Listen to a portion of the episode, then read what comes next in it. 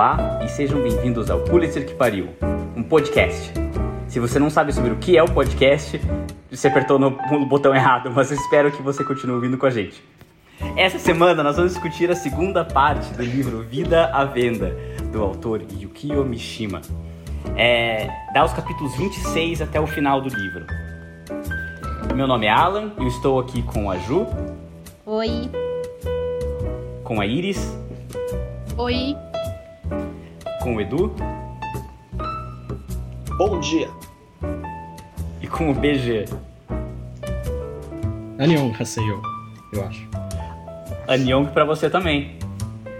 É, Edu, esse é o seu livro. É, eu acho que acontece bastante coisa nesse capítulo. Faz um resumo pra gente que eu quero entrar na discussão. Eu acho que tem bastante coisa legal pra gente discutir essa semana.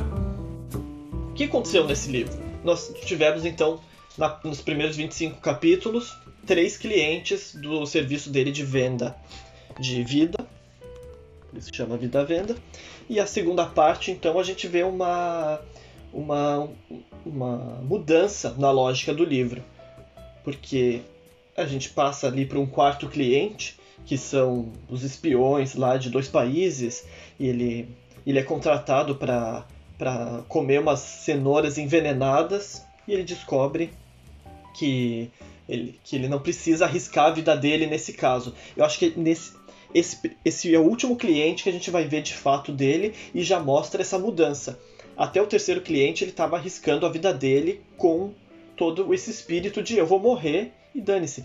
Mas a partir desse, dele quase realmente morrer, no caso com a vampira, ele já passa para esse caso tentando solucionar da forma que ele se arrisque o mínimo possível. E daí a gente vai é, entrar num, num, novo ciclo em que ele vai se mudar. Ele juntou bastante dinheiro, ele ele já não tem mais aquela ânsia de morrer. Ele conhece nessa nessa mudança ele conhece uma mulher. Ele acaba indo uma história completamente maluca, uma doidinha que tem que ela tinha sífilis, ela acha que tem sífilis, uma maluquice, e ele acaba meio que morando quase como casado é, uma vida de casado com ela. Ele. Não sei, eu não entendi muito o significado dessa parte do livro. Parece que é uma crítica aí aos hippies. Eu, eu já não sabia o que o Mishima tá, onde é que ele está chegando, mas isso a gente vai discutir, imagino, mais tarde. Eventualmente essa, ela é meio doidinha, mas a situação chega a um ponto insustentável em que ele foge novamente, ele foge novamente de casa vai morar em hotel, ele acha que está sendo perseguido e ele realmente está sendo rastreado, a gente acha, né? Ele está sendo rastreado por uma agência aí do, de serviço secreto de, de criminosos que já estava no primeiro livro. Ele eventualmente vai ser capturado por essa por, por personagens que a gente viu ao longo dos três primeiros casos. O marido da primeira mulher, o, o senhor que contratou ele que também era trabalhava para eles, os, e os estrangeiros que que estavam testando o, o veneno de besouro. E eventualmente eles vão eles acham, na verdade, que ele é um policial disfarçado. Ele tenta provar que não é. Nesse ponto a gente vê já uma, uma decadência do personagem nesse sentido de antes ele querer morrer e agora ele está desesperadamente tentando salvar a própria vida. Inventa que ele tem uma bomba consegue fugir dessa situação em que ele tá, praticamente vai ser morto, porque acham que ele é um espião. Vai até a polícia, conta a história dele, ninguém acredita na história dele, o livro acaba. Então, uma, uma sequência grande de acontecimentos e uma mudança no significado do livro. É assim que eu vejo a segunda parte. Tem muita coisa para discutir nessa segunda parte, bem interessante. Eu quero pular na discussão, mas primeiro, eu quero pegar a impressão de todo mundo sobre o que vocês acharam dessa leitura de modo geral. Sem entrar em notas e avaliação do livro como um todo, porque isso a gente deixa para o final. Ju, vou começar com você. O que, que você achou dessa segunda parte, dos, do, das sequências que acontecem é, no final do livro? Então, de um modo geral eu gostei, achei que a leitura fluiu bem também. E a gente foi conversando, né, enquanto a gente estava lendo, então eu acho que tem gente que não achou, achou que não fluiu tão bem quanto a primeira parte. Eu achei que fluiu. Achei uma leitura agradável, mas eu tô bem aliviada com o resumo do Edu, porque eu eu também não entendi muito bem o que, que o Mishima quis dizer, porque a princípio, assim, pensando que a obra ela toma um caminho próprio depois que ela é escrita e ela não é mais do autor, eu penso que tem uma metáfora ali é, um pouco esperada para a temática do livro sobre a vida, o significado da vida, sobre ele começar a dar valor para coisas que ele não dava antes, quando ele tem outras oportunidades. Mas partindo das discussões que a gente teve no episódio anterior sobre a história do Mishima, sobre metáforas, isso aí eu não sei. Não, não peguei.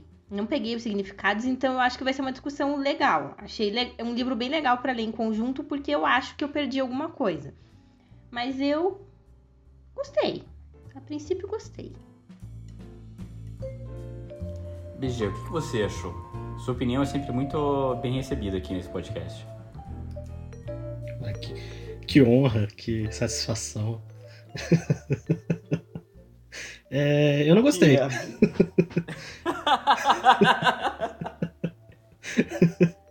eu, não gostei, eu não gostei porque o livro.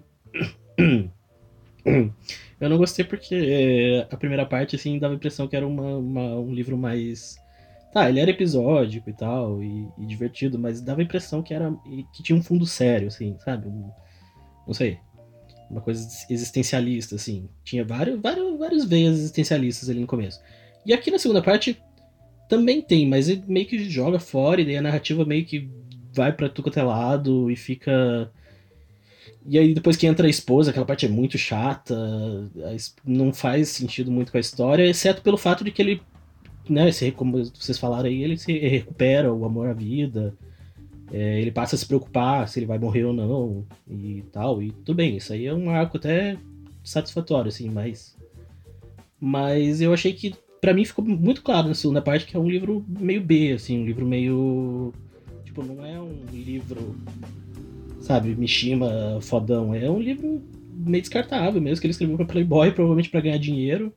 E aí foi inventando historinhas enquanto estava escrevendo. Também achei que ficou, o final foi muito mal resolvido, assim, de Tipo, tirou, sei lá, certo, não, era para acabar ali e ele não tinha é, muito para onde ir. Não sei, não achei muito satisfatório. Divertido, mas só isso mesmo. Iris? Bom, fala. Pode passar pra Iris primeiro. Iris? Então, ao contrário do BG, eu continuei gostando. Eu achei, como a Ju falou, que continuou fluindo muito bem a leitura, pelo menos para mim. Ah, continuou fluindo bem, eu continuei gostando, só mudou realmente um pouco daquela parte que, como falaram da outra vez, pareciam que eram vários contos dentro do mesmo tema, mudou um pouco. Mudou para uma não sei, mudou, mudou o estilo, assim, parece que ficou uma virou, virou meio que o, o fim daquela história e mudou essa narrativa que parecia com um conto. Mas o que perdeu para mim um pouco uh, aquela característica engraçada assim do começo, que no começo tinha vários pontos que eu me pegava rindo dele das situações. Nessa segunda metade não achei engraçado mas eu entendi o que o BG quis dizer, como ele meio que perdeu o, o niilismo ali também. Ele perdeu a parte engraçada e perdeu isso de ah, não quero mais saber da vida. Mas aconteceu, mas para mim foi normal, porque foi o que eu tava sentindo que ia acontecer no meio. Porque até foi o meu comentário da vez passada. Eu acho que agora ele vai passar a gostar da vida e não vai mais querer perder a vida. Então fez sentido, mudou o estilo ali, mas fez sentido. E é, ah, como teve, teve, teve, teve duas, duas partes que foram minhas partes favoritas, mas acho que dá para deixar para depois, que foi até uma parte que eu achei semi-engraçado. Mas como comentário geral, foi isso. Gostei, continuei gostando. Alan? Eu, eu entendo o ponto do BG e da Iris. Eu achei. Eu, eu gostei da leitura, eu achei uma leitura divertida. Mas ao mesmo tempo, a primeira parte era mais episódio que mais divertida. A segunda foi um pouco mais enrolada, mas eu achei até mais existencialista que a primeira, para ser sincero. Eu, eu, eu, não sei se eu concordo com a avaliação que ficou menos existencialista. Eu acho que ficou menos divertido. mas eu acho que intensificou no tema de é, o que é a vida, o que é vender a vida e o que ele quer com isso. Se chegou a um final satisfatório, eu não sei, é, né, BG? É, não, acho que a Iris falou certo, ele não é, é, menos existencialista, é menos nihilista, sabe? Continuou existencialista, mas foi agora para um lado pelo oposto, sabe? Ganhou significado e de uma maneira que eu achei mal feita, assim. É, era só isso. Eu não sei se ficou menos niilista também. É, é, a gente vai discutir o final mais pra frente, eu acho, mas Edu tem um comentário já. Não, eu tenho uma interpretação, acho boa, talvez que vai é, amalgamar aí as, as opiniões, mas eu não vou guardar mais para depois. Não, o que eu queria comentar é que a gente tá falando, foi publicado na Playboy, na Playboy e tal. Eu tenho uma trivia uma trivia boa. Talvez devesse ter falado. Devesse ter falado na semana passada, mas é uma revista chamada Playboy, mas não tem nada a ver com a Playboy dos Estados Unidos. É, é a Playboy, não. foi publicada na Playboy semanal. Eu fui bem Meu mundo caiu. Não é a Playboy de Mulher Pelada? Não. Existia. A, a Playboy do Japão era outra revista. Publicada Meu pela mesma caiu. editora. Ah, Essa é a Playboy é, é uma revista de. Não, de colunas, é, mangá, contos, e com, outra, e com algumas fotos aí de mulheres e tal, mas não era a Playboy americana, que tipo, as fotos são principal com umas entrevistas enfiadas lá no meio. É outra, é outra revista. Mas a Playboy americana também existia em paralelo? Existia em paralelo, publicado pela mesma editora, eu acho. Deixa eu ver se é a mesma editora. Não, não mas... é a Shueisha, é pela mesma editora. Tem, existe uma velha desculpa masculina que é assim, eu leio a Playboy pelas entrevistas, e quando eles estavam falando disso, era das Playboys ocidentais. Ela tinha momentos, ela tinha partes Mas sérias, eu acho né? que não é uma desculpa. A Playboy realmente tinha entrevistas boas, colunas boas. Assim, eu não acho que as pessoas necessariamente compravam a Playboy por causa disso. Mas a falta de filtro e censura que tinha sobre uma revista masculina adulta permitia entrevistados mais perigosos que talvez não tivessem na mídia tradicional. Então, tinha escritores bons fazendo entrevistas interessantes e mais ousadas mesmo. Mas óbvio que não é por isso que as pessoas compravam, né, Ju? Mas eu acreditei totalmente que esse era publicado na Playboy Playboy. é, não. Eu também. Mas eu acho que não invalida, não invalida o ponto de ser tipo um negócio escrito comercialmente para uma revista comercial, não, é, entendeu? Não, é exatamente. Se, se a gente tivesse se a gente tivesse montado toda uma interpretação aqui de que tem garotas na história, peladas, porque o público é aquele, até tudo bem, vai lá. Mas é uma coisa ligeira, é, de qualquer forma. Por isso, por isso foi uma trivia e não uma errata. Eu fiz aí a, a escolha pensada, eu acho. Boa. Mas é, não é a mesma revista, não. Vamos pular um pouco na discussão do livro. Uh, essa segunda parte começa com o final da história da vampireza a vampireza morre no incêndio, é, a, em que o nosso protagonista Hanyo não estava presente. Consistentemente, ele foge da morte, né? É um tema que estava presente na primeira parte, mas eu acho que é bem escancarado na segunda. Ele não morre. Por mais que ele queira morrer, ele foge da morte eh, diversas vezes. É, e ele tem uma certa relação com o filho da vampireza que, que resta. Eu até achei que o filho fosse aparecer mais vezes, mas ele some da leitura. E, e é no hospital que os personagens vêm e a gente entra na trama dos espiões, que eu vou passar para ela em breve. Mas vocês têm algum comentário sobre a parte do final da vampireza? Eu admito que foi um final um pouco anticlimático para mim. É, Edu? É, não, eu acho só que eu acho menos ele fugir da morte, eu acho que é mais a morte fugir dele. Porque ele queria morrer na primeira, na segunda ele tá com a arma e a mulher vai lá e arranca a arma da, cabeça, da mão dele. Nesse caso também, ele estava preparado para morrer, não foi intencional. Ele passou mal, porque ele tava. É, ele não fez nenhum esforço para fugir nesse caso. Ele, ele caiu e acordou no hospital. Então acho que até aí a morte fugiu dele. Daí para frente ele começa a fugir da morte. Eu gosto de fazer essa distinção. Mas eu acho que os fatos supervenientes em que ele ativamente foge da morte importam na leitura anterior também. Eu não sei se a sorte de fugir da morte várias vezes fez com que ele quisesse fugir da morte no futuro, ou se ele estava sempre, de certa forma, querendo fugir e só não dizia nem para si mesmo. Eu, eu, tenho um pouco essa dúvida. Não sei, eu, eu acho que eu acho Eu acho que nesse ponto o a mudança do estado mental dele, do estado de espírito, para mim me deu a entender que ele queria morrer e o fato dele não querer morrer. Eu, eu vou pular então aqui na interpretação aqui que eu tenho de uma vez, porque eu acho que talvez ajude a, a, a situar a discussão né, daqui para frente. É uma, pode ser meio pirado e tal, mas o Mishima, sabe, nacionalista e tal, meio obcecado com espírito do guerreiro, o samurai morreu, se suicidou como um samurai, cortou a barriga e tal. A minha visão é, ele respeitava o personagem principal quando queria morrer, era uma visão positiva, na verdade, do personagem. É o cara que viu, que acordou para a vida e viu que é, não se apegar à vida, não se apegar às coisas materiais, ao dinheiro, é onde ele tem controle sobre tudo. Então ele aproveita. Cada missão que ele vai, ele, a primeira missão ele vai lá, dorme com a mulher, se diverte, ele se acha o espião. Na segunda, ele vai lá de cara aberta, assim, e toma mesmo o remédio, não tem medo de nada. Ele está no estado de espírito que é o, é o ápice dele. Ele superou a vida. E dali pra frente ele entra, ele entra numa decadência tudo dá errado para ele a partir do momento que ele para, que ele começa a ter medo de, é, medo de morrer.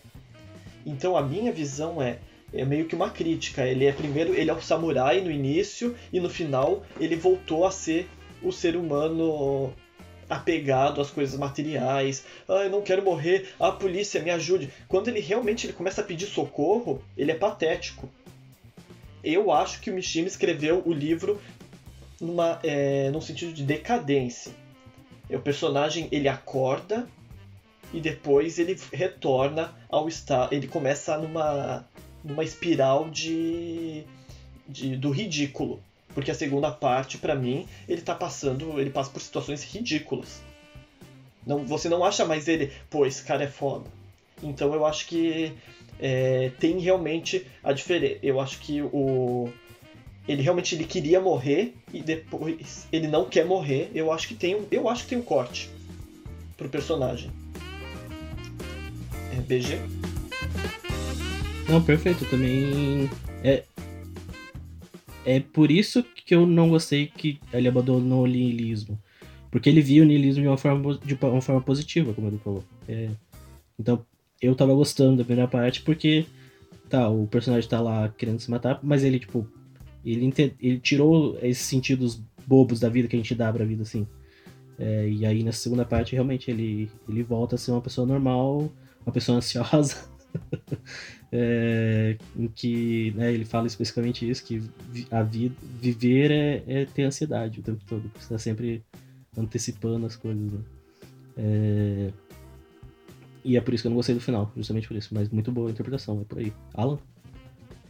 Continuando na ordem cronológica, é, e falando em ansiedade também, o, o livro tem um. Ele vira à esquerda bruscamente e passa de uma história de vampira, filme de terror, para uma história de espião é, em duas embaixadas de países A e B, que me pareceram ser China e Coreia, mas a, a gente discute isso com, com o input do, do Edu, especialmente em breve.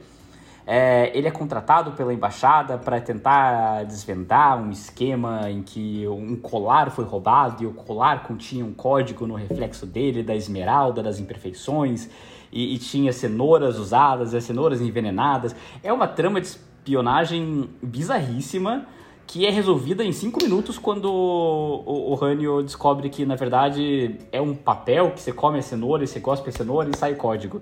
E, e, e bilhares de espiões de outros países estrangeiros não tinham entendido o código que o japonês entendeu em cinco minutos. Eu quero discutir essa parte, porque eu acho que tem bastante coisa para tirar daqui. Eu vou começar pela Ju. Ju, o que, que você achou? Por favor, eu preciso de ajuda para entender a história da cenoura, que eu não entendi porcaria nenhuma como é que ele desvendou o mistério da cenoura. Eu não consegui entender. Alguém me explica.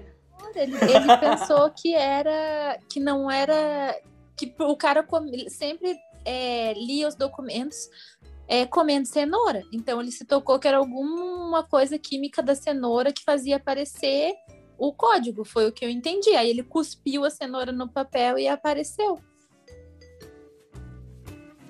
Você quer falar, VG? Ele, ele usou a razão, né? Ele, ao contrário do, das outras pessoas que estavam Pirando em cima, né? é, imersas no problema ali, ele talvez por estar nessa posição de fora e. é, não sei, pra mim foi o clássico, historinha de detetive inglesa e tal, e, e a, a solução vem o cara de fora que, que olha de fora, entendeu? E do mesmo jeito que ele, o tempo todo, ele, ele é uma pessoa de fora, porque ele é uma pessoa que abriu mão da, da, da vida, é, ali isso joga em, em vantagem dele, porque ele percebe é, o que tava, que é- talvez fosse óbvio, evidente. É tipo a carta roubada do Edgar Allan Poe, sabe? A carta tá lá, os, os pesquisadores vão lá e esquadrinham a sala e olham tudo e ninguém acha, e aí vem o cara de fora que ah, a carta tava ali em cima da mesa. Alan? Eu discordo um pouco da tua leitura, porque depois do episódio da semana passada, em que o Edu explicou pra gente mais um pouco do contexto do Mishima e a, a, a visão nacionalista dele e o preconceito com estrangeiros, que ficou bem marcante pra mim na segunda parte do livro, e a minha leitura foi um pouco que os estrangeiros são os idiotas e o japonês que na verdade veio lá e ele tinha a visão e rapidamente descobriu porque ele é, ele é mais inteligente, mais sagaz e eu acho que você tá, você tá correto, assim. É a questão de da pessoa de fora que vem e desvenda tudo porque os outros são muito burros. Mas eu acho que ele não estava de fora, ele estava de dentro. Ele é o japonês no Japão que sabe tudo muito mais que os estrangeiros. Eu acho, eu, eu, eu não consegui tirar essa visão desse capítulo. É, e eu não sei se eu tô certo ou não também, assim, mas eu senti um certo preconceito com estrangeiros muito, muito forte nessa sessão. É, o que você achou, Edu? Não, tem, tem uma cena preconceituosa com o estrangeiro que se repete duas vezes, que ele fala do cheiro dos estrangeiros. Ele ressalta como o estrangeiro tem um cheiro e tal. Cheiro de Ele é. cebolinha e. Como é que é? Ce- Cebolinha e água fervendo, não sei. É um troço muito. Eu Não lembro, mas é, tem uma coisa com cheiro ali que eu não, não achei. Eu não fiz essa leitura nossa, que o japonês é o inteligente e o estrangeiro são os burros, porque na verdade quem, quem contrata ele também são dois espiões japoneses, então. É, mas tem um pouco das coisas, eles estão tentando levar vantagem lá em cima dos estrangeiros, mas eu achei. Ah, um, primeiramente, os países. Ah, pra mim é uma coisa meio Inglaterra e Rússia, ou Estados Unidos e Rússia. Eu acho que 68 é Guerra Fria Pra mim não tem como ser é, fora desse. No que você falou, China e Coreia, por exemplo, mas 68 a China não estava, eu acho, em, em condições é, muito, muito boas para nessa da espionagem. Eu acho em comparação assim, você não eu não imagino um japonês 68 não estava olhando a China como o grande player da espionagem, era tipo era James Bond, era era tanto aqui no meu livro tem uma interpretação no final que fala que é um livro, o livro é influenciado por pelos livros do Daniel Fleming e James Bond e tal. E daí isso aí para mim reforçou um pouco minha imagem de Inglaterra. E Rússia, é, eu não sei que tenho, a Rússia tem uma embaixada bem grande no Japão e eu sei e quando fala embaixada para mim é aquela é aquela imagem é enorme. E eu falei ah é a embaixada da Rússia pronto. Essa é a minha opinião. Ju, você concorda? Não, eu só queria comentar um ponto bem rápido que eu acho que tem sim esse ponto de que o japonês é o fodão que sabe tudo. Até porque depois, quando fecha no final, nossa, a- aquela máfia super organizada acha que ele é um espião que- de uma coisa que ele fez sem o mínimo esforço. Ele é tão incrível que ele cuspiu o negócio da cenoura que nem lendo eu entendi o que foi que ele fez. E ele parecia um espião super treinado. Eles não conseguem conceber que ele é só um mero japonês qualquer. Mas continuar. É que a China, pra mim, foi mais que. Eu, eu- pode ser outro país. Ele, ele faz um esforço de não ser um país específico. O que me chamou a atenção da China é mais. é, eu não lembro a- os termos exatos, mas tem uma parte que ele fala que ele está discutindo com o embaixador e tem um grande retrato do líder recém-eleito, recém-escolhido do país, e, e ele dá a entender que é uma coisa meio ditatorial, assim. Pode ser Rússia também, eu acho que. Pode ser qualquer país, na verdade, mas eu, eu li como China. Coreia eu não sei, mas eu li muito como China essa parte. Mas também é um pouco irrelevante. O, o que me pega mais é que essa visão do estrangeiro como idiota e o japonês como mais inteligente. E, e pode ser uma leitura errada, mas eu não. Tem tantos momentos de preconceito com o estrangeiro que ficam cada vez mais claros na leitura que eu tive dificuldade de separar essa parte da leitura é, lendo o resto do livro. É, agora que você falou de China, 66, né, Revolução Cultural, né, eu acho. Se for, é bem quando o, a ascensão do mal, então, de repente, na União Soviética, quem será que era o, o em 66 teve alguma mudança de poder? Em 68, pegando não sei, né? Mas eu, eu não sei, eu, eu pesquisei um pouco mais sobre Obrigado. Sobre o, o, negócio, a questão do Mishima com o estrangeiro. Eu inventei, tá? Você. ele, ele não tinha. Eu ele, aparentemente ele não tinha uma coisa muito anti-estrangeira quanto ele tinha é, pró-Japão. Ele gostava do Japão e tal, e era bastante pró-Japão, mas ele tinha amigos estrangeiros e tal, eu acho que até literatura estrangeira também. Tanto que o livro é um hard boil, assim, é, a primeira metade. E, e o fato dele se inspirar assim não fazer um livro totalmente japonês, ou mas talvez escolher esse estilo para fazer meio uma, uma sátira, uma comédia, pode ser uma crítica, mas eu tentei separar um pouco, mas é, é não é, ele não trata os estrangeiros, especialmente os orientais, de uma forma muito boa não. É, depois do é, nesses anos foi a passagem do Khrushchev pro Brezhnev. Então é possível que tenha uma pegada. É o que, um eu, é o que eu ia dizer depois ali, é, foi cortado só. e, e quero, eu quero aproveitar para fazer o um plug do filme A Morte de Stalin. É sensacional, é, é um filme incrível sobre. A, a, é uma comédia sobre quando Stalin morreu e passou o poder da União Soviética. É sensacional o filme, recomendo. Mas esse não é um podcast sobre filmes, é um podcast sobre livros. Então vamos dando sequência a esse livro agora. Porque depois da parte dos espiões, o nosso protagonista tá cheio de grana e ele dá uma fugida, ele, sempre, ele, ele fica, começa a fugir nesse capítulo. Ele sai do apartamento dele, dá umas voltas e acaba alugando.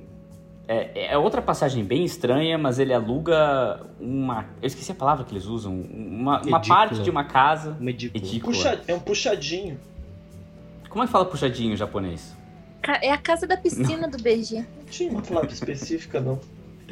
É que eles usam uma palavra estranha, é, ridícula. É estranho. interromper, mas é importante dizer que, na verdade, ele não tá fugindo. Ele, tá, ele resolveu tipo, tirar férias da nova profissão dele, né? Ele, desi, ele decide tirar férias, descansar.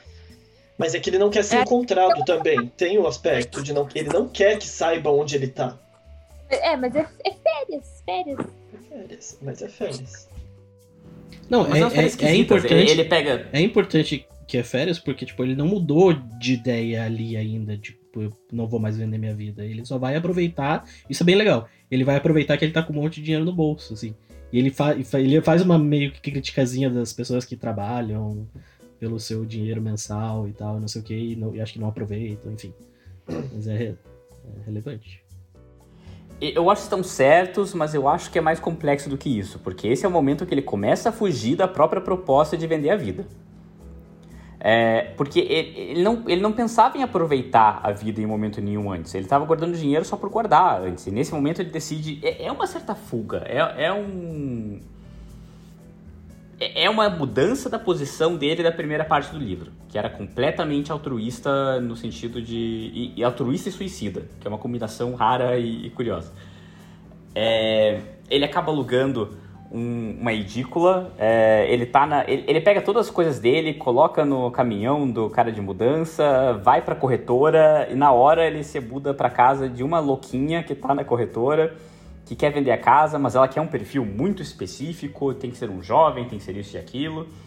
É, a, a, própria corretora fala que a louquinha é uma louquinha do LSD e outras drogas, ela tá sempre na rua, é uma chata, é uma doida.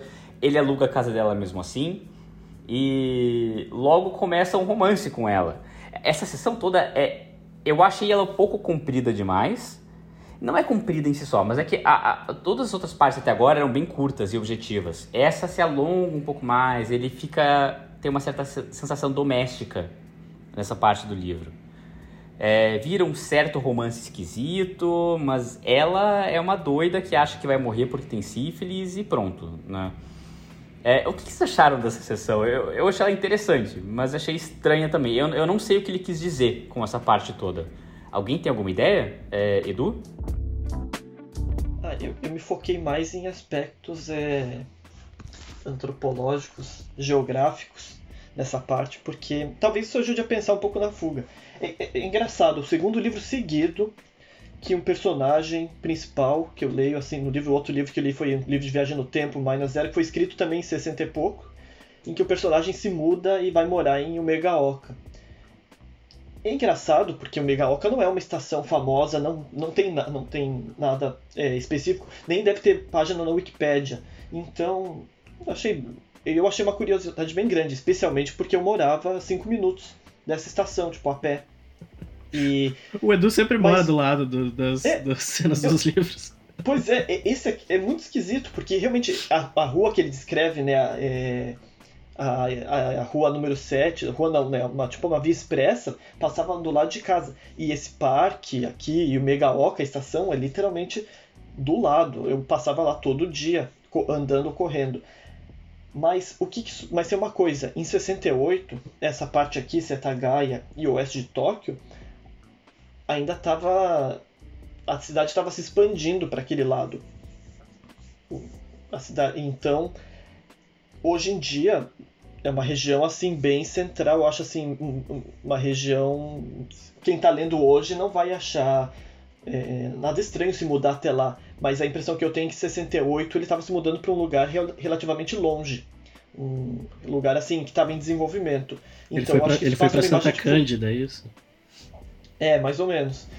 O, o eu vou cortar essas piadas, tá? Não se preocupe. Então eu acho que tem uma, eu acho que tem uma sensação de fuga.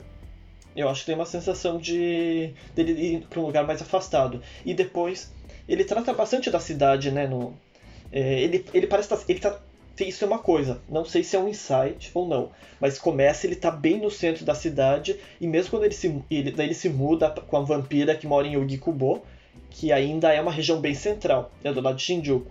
Depois ele vai mais para oeste da cidade e ele tá em Megaoka, que é Setagaya, e a namoradinha dele sempre indo para Shinjuku também, que por sinal é retratado né, como um lugar assim dos drogados, dos hippies a mudança né, da situação que hoje, bom, não que hoje ainda não seja um, o centro de drogas, mas é uma região mais chique.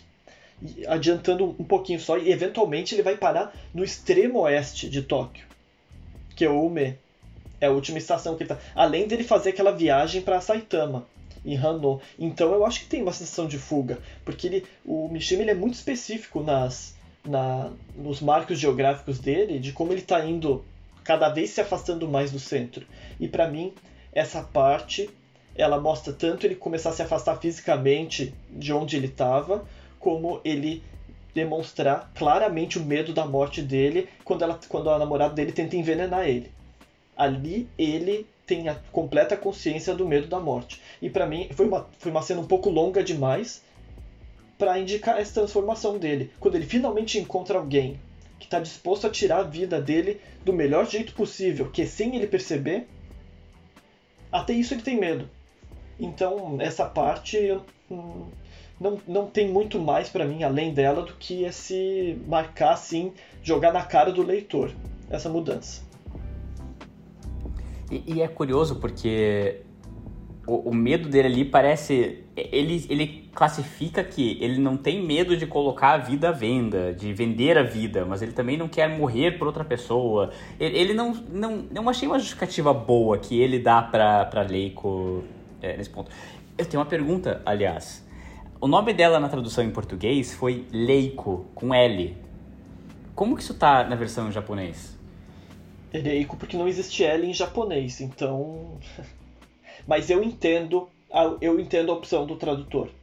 Se ele colocar a palavra começando com R, como é que o brasileiro, brasileiro vai ler? Vai falar Reiko.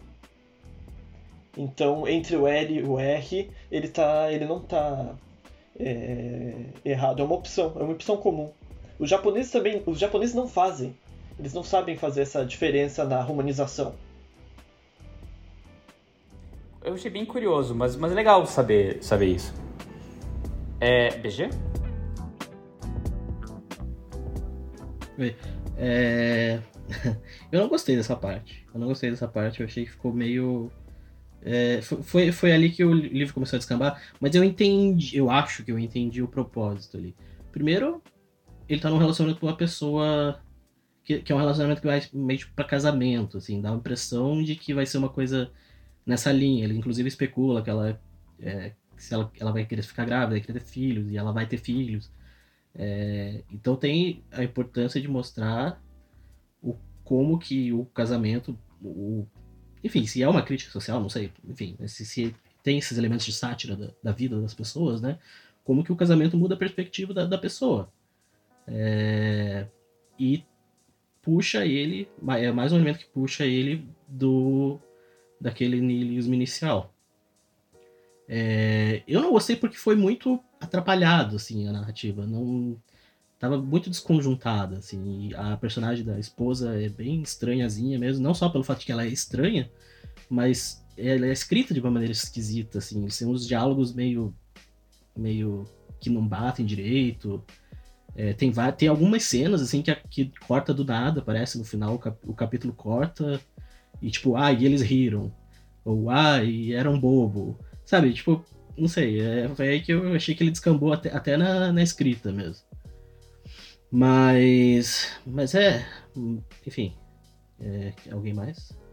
É, o que eu achei de interessante dessa parte com a Leiko foi que fica claro que ele ele, ele tá mais apegado, digamos, à vida até por essa por essa decisão dele aproveitar um pouco, mesmo que tenha esse viés de fuga, como o Alan colocou, como o Edu colocou pela, pela, pela geografia e por ter saído, tem isso de aproveitar a vida também. Eu tô com tanto dinheiro, vou pegar um lugar caro. Ele reparou que a guria era bonitinha, desde a imobiliária mas ao mesmo tempo também demonstra que não é aquele apego à vida de novo, pelo menos não a vida padrãozinho, quadradinha que todo mundo tem. Chega uma parte que ele diz: Nossa, o que, que é isso? Agora só falta eu ir trabalhar todo dia, voltar e comprar uma fazenda de formiga para os meus filhos e ter uma vida doméstica.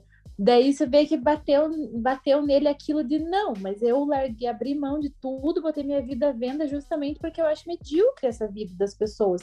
Então aí ele fica naquele conflito. Putz, eu queria aproveitar, mas eu não quero essa vidinha doméstica que todo mundo tem de trabalhar e comprar fazenda de formiga para o filho. E aí e daí ele tem esse conflito dele, que eu achei pode ter sido meio mal escrito e tudo mais, mas trouxe esse conflito e a, e a parte que o Alan já citou, que é que ele, ele colocou a vida à venda, mas ele, ele, ele é aquela pessoa que quer as coisas do jeito dele. Quando ela quis simplesmente dar o, o, o licorzinho envenenado para ele, aí já não prestou. E mas ele, ao mesmo tempo que ele entra nesses conflitos, ele mantém uma característica dele que é de ser bem pragmático, assim, de, de, de não gostar de muitos devaneios, porque a sífilis dela, por exemplo, é inventada da cabeça dela, porque ela é maluca, porque ela tem a cabeça fraca, doida, que ela, ela é não é tem né?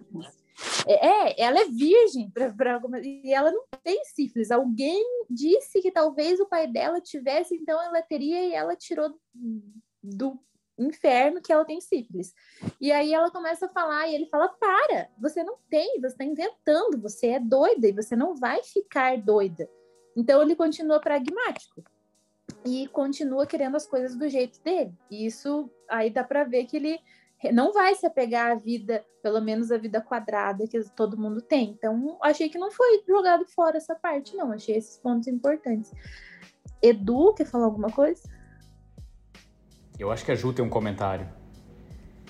Discordo. Treta. Ah, oba, treta. É que vocês não acham, no final das contas. Na verdade, eu concordo. Não, não, não, discordo absolutamente. Eu concordo que tem esse momento ali que ele tá frustrado com a, vi, com, a, com, a, com essa vida de dia a dia, de, de Barbie ali, de a vidinha perfeita, com filhos e as coisas simplesmente funcionando. Mas vocês não acham que no final das contas tem uma redenção? Quando ele tá solto lá no final das contas, e ele olha o céu de novo e ele dá uma refletida. Eu achei que esse ponto ele era uma transição rumo a uma redenção de pensar assim. É, a vida é isso mesmo, ela é um tanto medíocre, ela é um tanto cotidiana, rotineira, prosaica, mas é isso que tem, isso é a vida, e a outra opção é nada. Então eu li que no fim das. Na minha interpretação, no final das contas, ele, ele entende, sim, não, não discordo. Ele, ele tá tendo um conflito ali, mas que no fim me parece um pouco meio ressignificado. O que, que você acha, Alan? Eu concordo que foi uma transição, eu não concordo que foi uma redenção. E, e isso vai entrando pro nosso final do livro, em que logo após ele ver que ele ia ser envenenado pela Leiko, o nosso protagonista foge. E ele foge, ele foge, ele corre quarteirões e quarteirões, ele sente uma picada na coxa, que ele acha que é um inseto ou alguma coisa, depois ele vai. É, essa sessão é complicada, mas ele vai, ele foge, ele começa a se colocar em vários hotéis. No meio da noite, todo hotel que ele fica, alguém bate na porta, pergunta se ele é fulano e não, eu não sou fulano, e ele fecha a porta e ele sabe que ele está sendo perseguido. Ele vê que a picada na coxa, na verdade, era um rastreador, que ele pega uma faca e tira. É, é uma coisa super dramática. Ele e ele começa a ter umas certas é, visões nessa parte. Ele vê uma aranha descendo pela janela que vira um machado que quase afeta ele. Ele vê um caminhão que começa a seguir ele, quase chegar até o nariz. O que me lembrou aquela página do Orkut antiga de mania de perseguição de Boeing, que tinha o Boeing é, nas esquinas. Eu adorava essa página. Eu, eu tô. Nossos ouvintes mais jovens vão ver que nós somos velhos agora, tudo bem. Mas é um pouco isso, o caminhão vai, quase toca no nariz dele, daí o caminhão vai embora.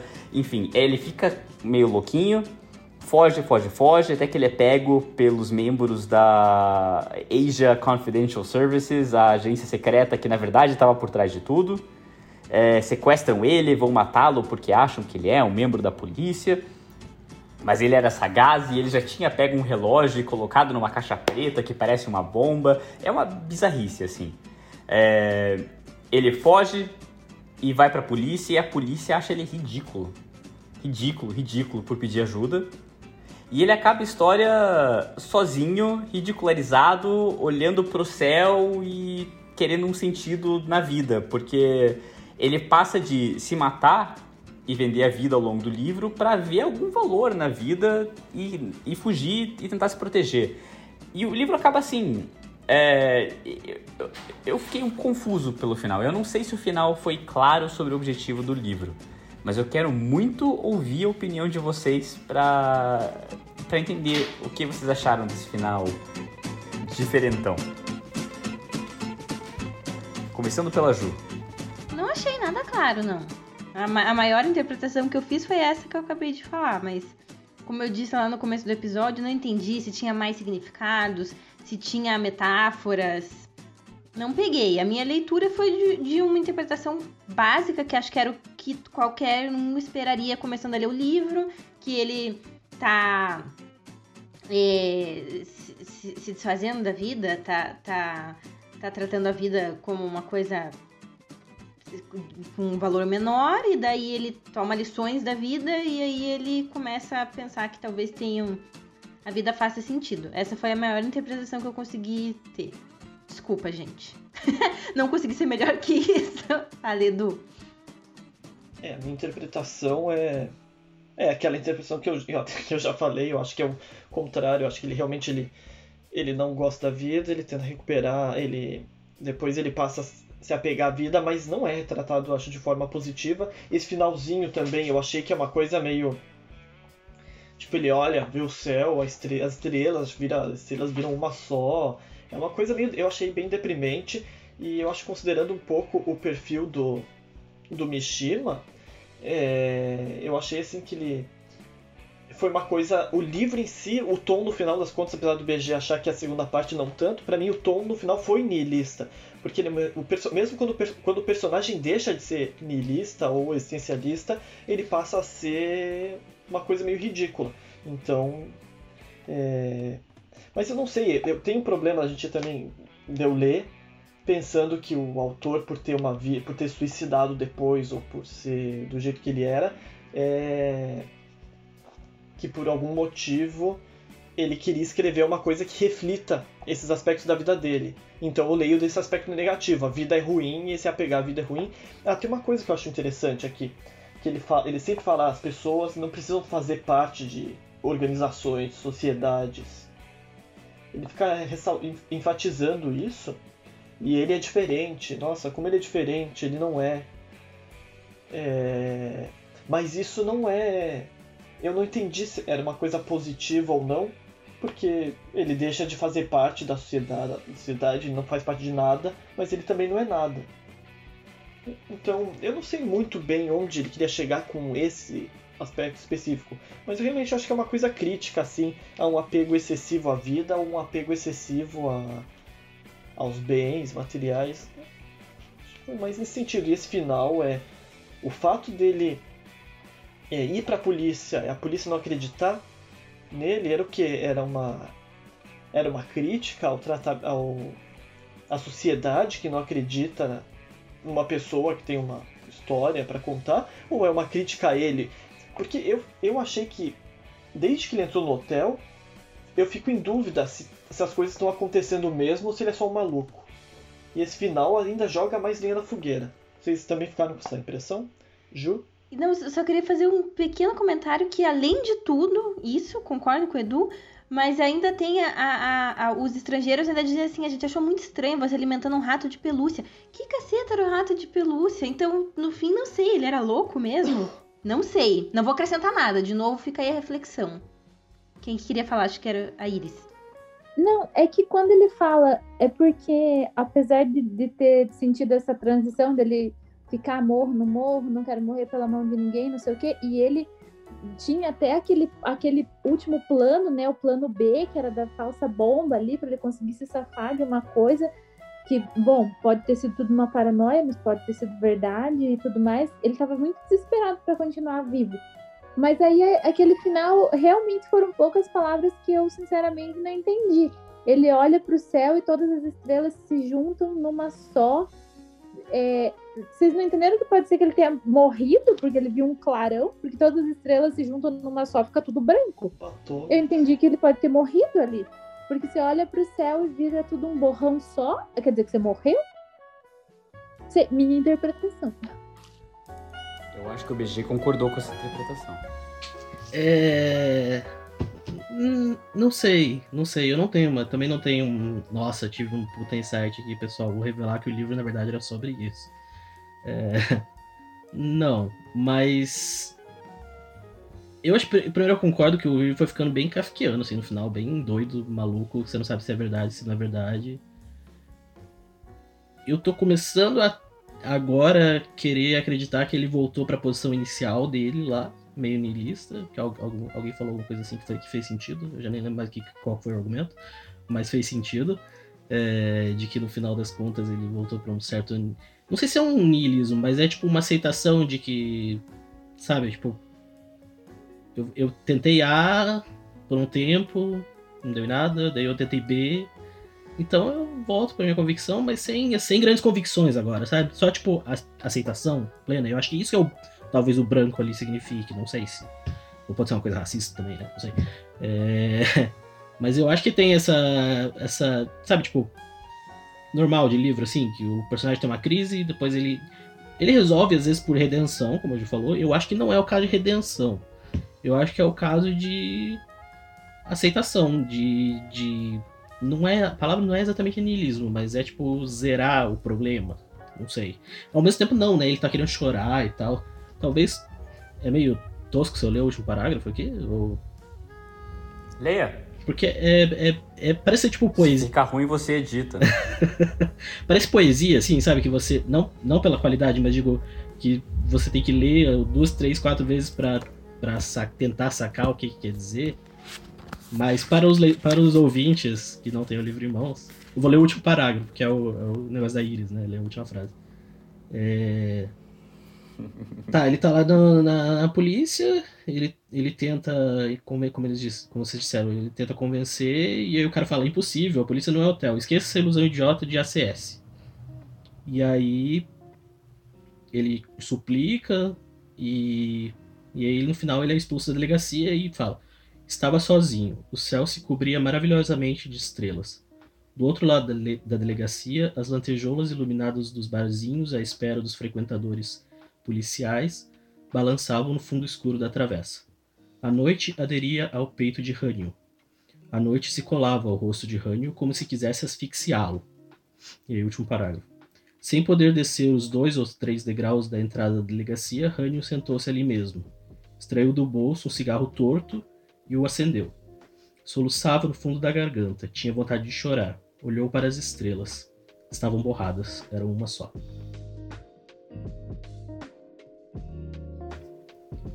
É, vários elementos aqui bem simbólicos, né? Alan, Edu, quem que?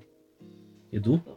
O mini insight, talvez as, as estrelas eram uma só porque ele tinha lágrimas nos olhos. Era vontade de chorar, não disse que ele estava chorando. Mas ali já começou, da vontade para começar o choro é uma lágrima. Eu, eu, eu tenho uma última pergunta para todos vocês para encerrar esse livro. Vocês acham que o Rânio, no fim, vendeu a vida dele? E eu quero começar pela Iris. É a opinião da senhoria, né? eu acho que ele alugou por três vezes por um ótimo preço, só que assim, ele era um doidinho.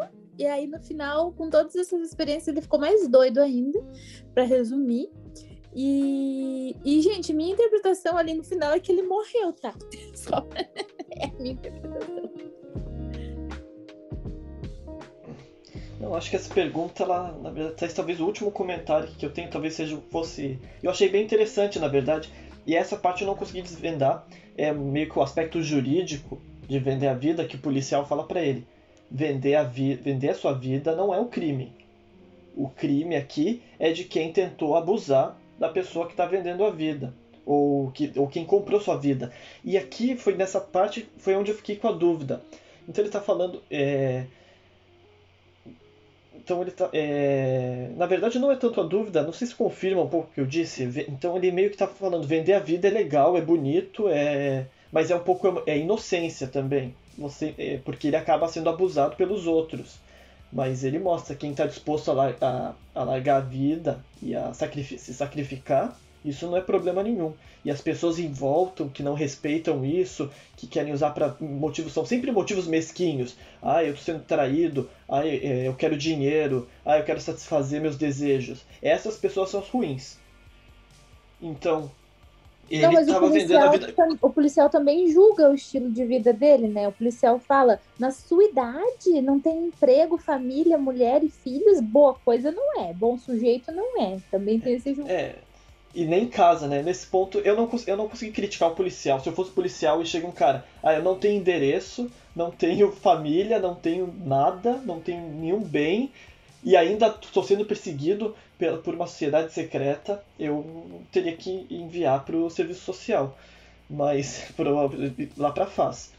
Mas, é, mas esse discurso dele, ó, vender, sua, vender a vida não é ruim. É, comprar que comprar a vida dos outros que é ruim para mim é meio que onde ele coloca a, o autor a opinião do autor. É, a, o julgamento de valor do autor para mim entrou nessa parte.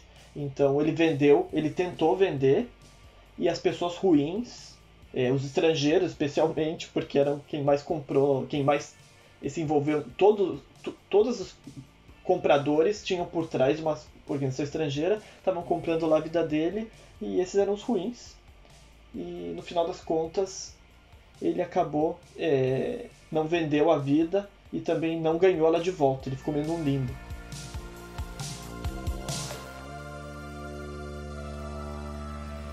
A, a minha impressão é que ele tentou vender a vida. Quando ele estava tentando vender a vida e se matar de verdade, ele estava um pouco mais livre do que no final em que ele acabou se vendendo, eh, de certa forma, porque ele não queria mais morrer, ele queria de todo jeito viver.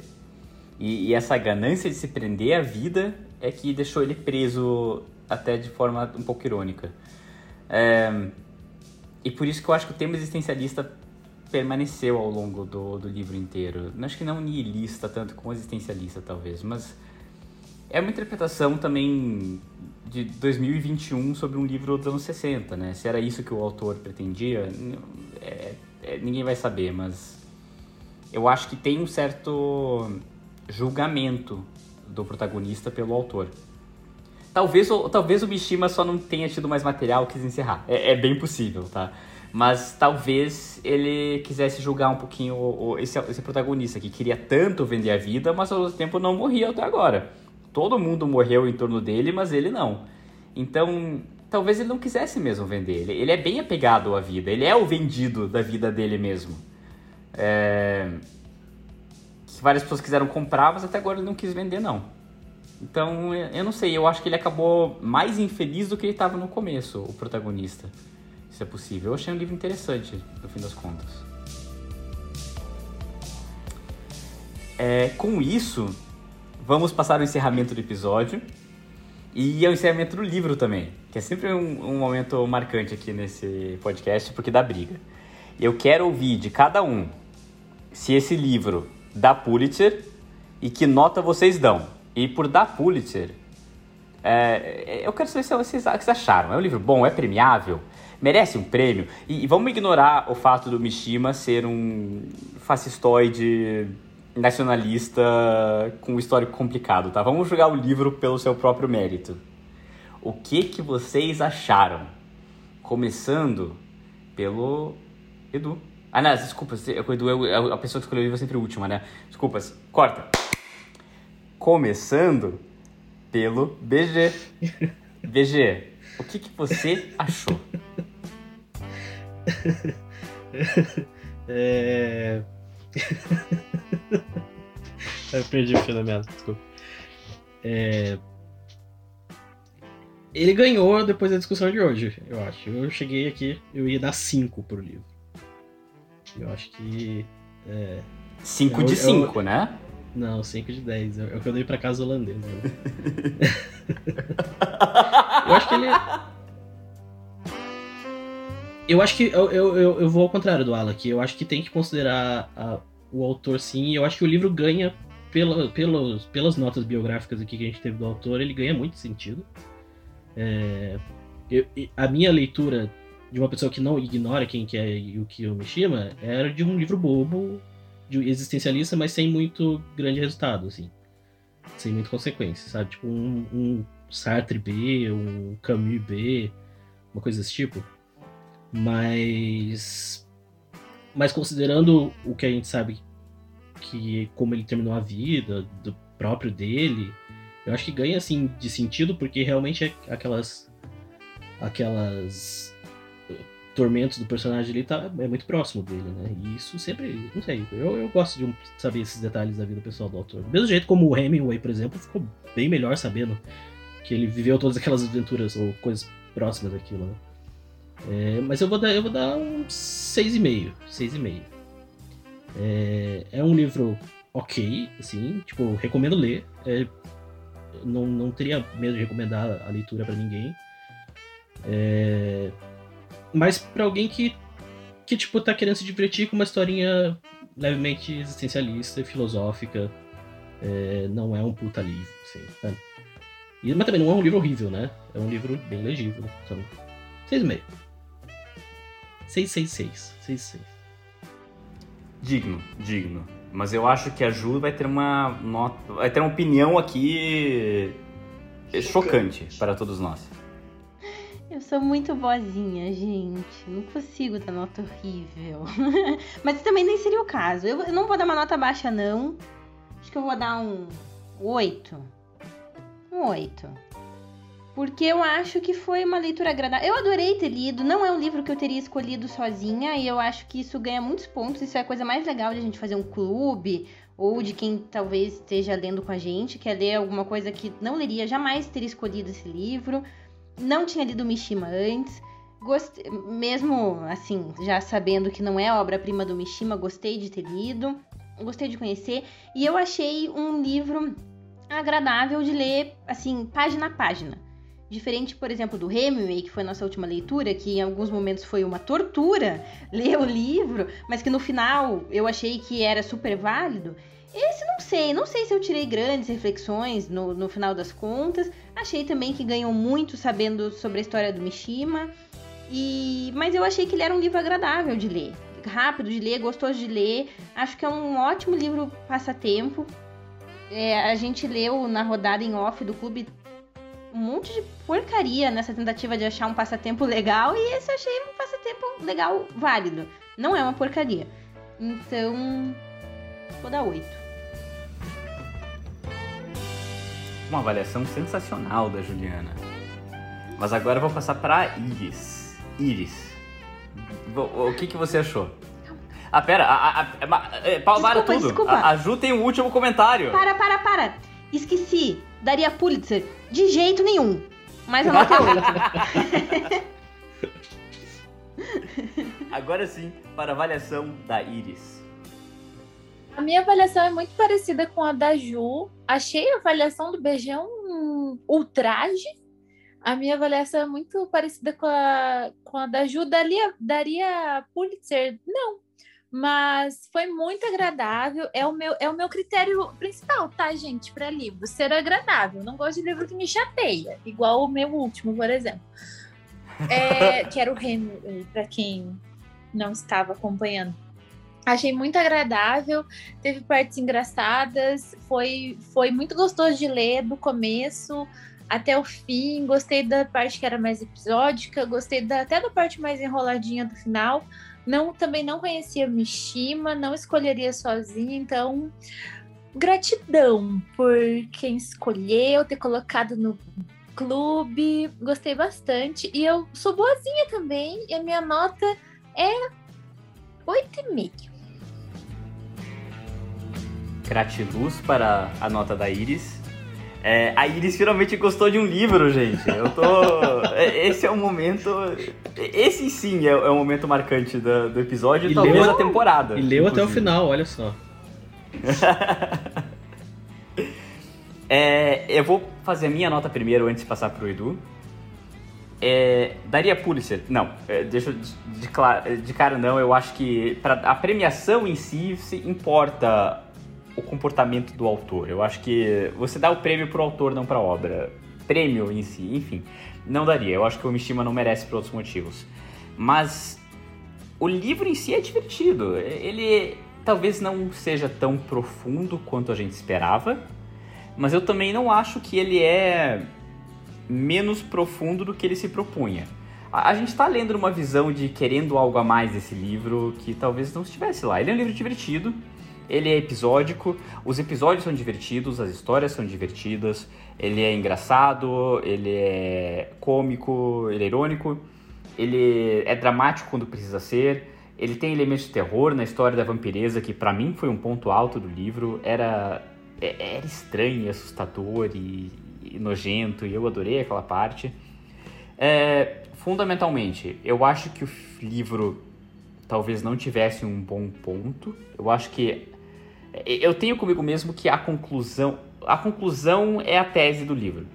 E a conclusão mostrou que não tinha uma tese esse livro. Eram, eram histórias, eram contos que foram sendo contados que não chegaram a um fim muito concreto. Mas a jornada até lá era boa, era divertida, eu gostei de ler. Então eu vou dar um 8,5. É, eu gostei, recomendo, qualquer um deve ler, divertido, bacana, leiam com a gente. Não é um clássico de todos os tempos, mas eu também não me arrependo de nada. 8,5. Agora sim, passando para a pessoa que escolheu esse livro, que é fundamentalmente responsável pelo nosso tempo nas últimas semanas, que é o Edu, que agora vai responder por tudo que ele fez com a gente. Então, então. Eu não adorei esse livro, não. Eu não achei nem especialmente divertido, nem especialmente profundo. Não é muito o que eu esperava, não. Não achei nem, nem achei tão fácil a leitura, porque em alguns momentos eu que achava que estava vendo as palavras virarem baratas. Porque tava, eu não, não me engajei muito. Eu me engajei mil vezes mais no Hemingway do que nesse. Eu falou, nossa, que livro, que chato o Hemingway. Eu, nossa, até hoje eu, tava, eu vejo assim, vi uma foto lá do mar e falei, que, nossa, isso aqui deve, deve ser assim que era as ilhas da corrente e tal, o Bimini, vi o pântano lá quando tava jogando, que o, joguinho lá do Red Dead Redemption, eles vão pra Cuba, eu, ah, nossa, devia ser assim o Hemingway. Esse livro aqui, eu tenho a impressão de que vai dar uma semana, eu nunca mais vou pensar nele. Eu acho. E isso pra mim é, é um ponto negativo. E outro ponto negativo é que realmente não era um livro que, nossa, eu vou pegar e vou ler hoje, que divertido. Eu li um pouco por dever. Eu admito, então. O que eu posso fazer com esse livro? Com a nota dele? Ele tá realmente, ele tá. Mas só que também não é especialmente difícil. Ele tá na, no corte ali entre reprovar. E. Ele vai ganhar um 6,5 porque ele reprovou na, na faculdade do Clube do Livro. Porque menos pelas qualidades dele e mais por. É, não, não, não me tocou como eu gostaria. Obviamente, é, não daria Pulitzer porque o autor não é americano. É, não, brincadeira, não só por isso. É, para ser Pulitzer tem que ser muito mais chato. Porque. né? Né? É, Bom que- inocência. Era da, era da inocência.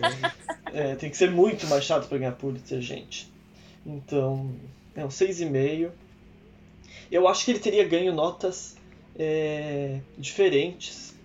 É, eu acho que a primeira nota que as pessoas dão, ela acaba ditando meio que o padrão das notas seguintes. E mas eu não me, não me deixo aqui afetar não, é um 6,5. E pronto. Tchau, Mishima. Livro que dividiu opiniões, é emocionante, é divertido, às vezes talvez não tenha tanto conteúdo quanto poderia ter. Deu treta, não deu treta, mas deu conversa, pelo menos. Deu é o que a gente clube. espera de um bom podcast. Deu clube, deu PQP, que é o que importa. Com isso, nós encerramos nosso episódio de hoje. Sigam a gente no Instagram, sigam a gente no Spotify ou em qualquer plataforma de podcast que você ouça. É, comentem, leiam também, vejam o que vocês acham. E indiquem livros pra gente ler também, que a gente vai ler com prazer. Meu nome é Alan, eu tô aqui falando pela PQP e esse é o fim do nosso episódio. Tchau! Tchau. Tchau. Bom Ha ha.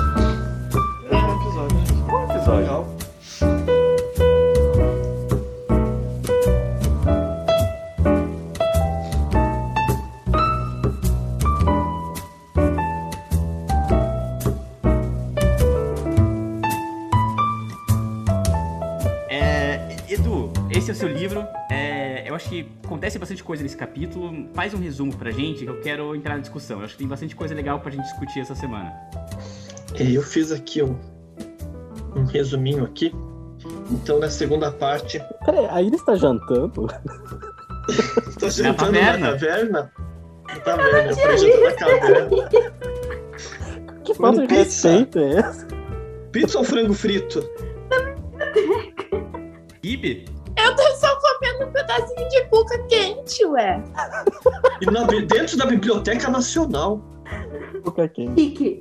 Dentro. Desculpa, Edu. É, é, vamos lá. No Edita aí.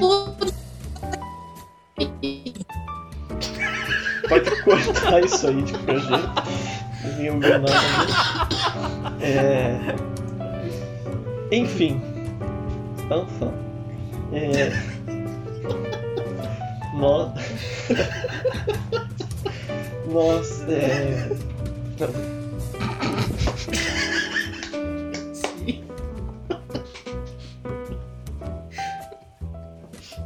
Você pensou no ouro, né? Você quis dizer je ne me regrette rio.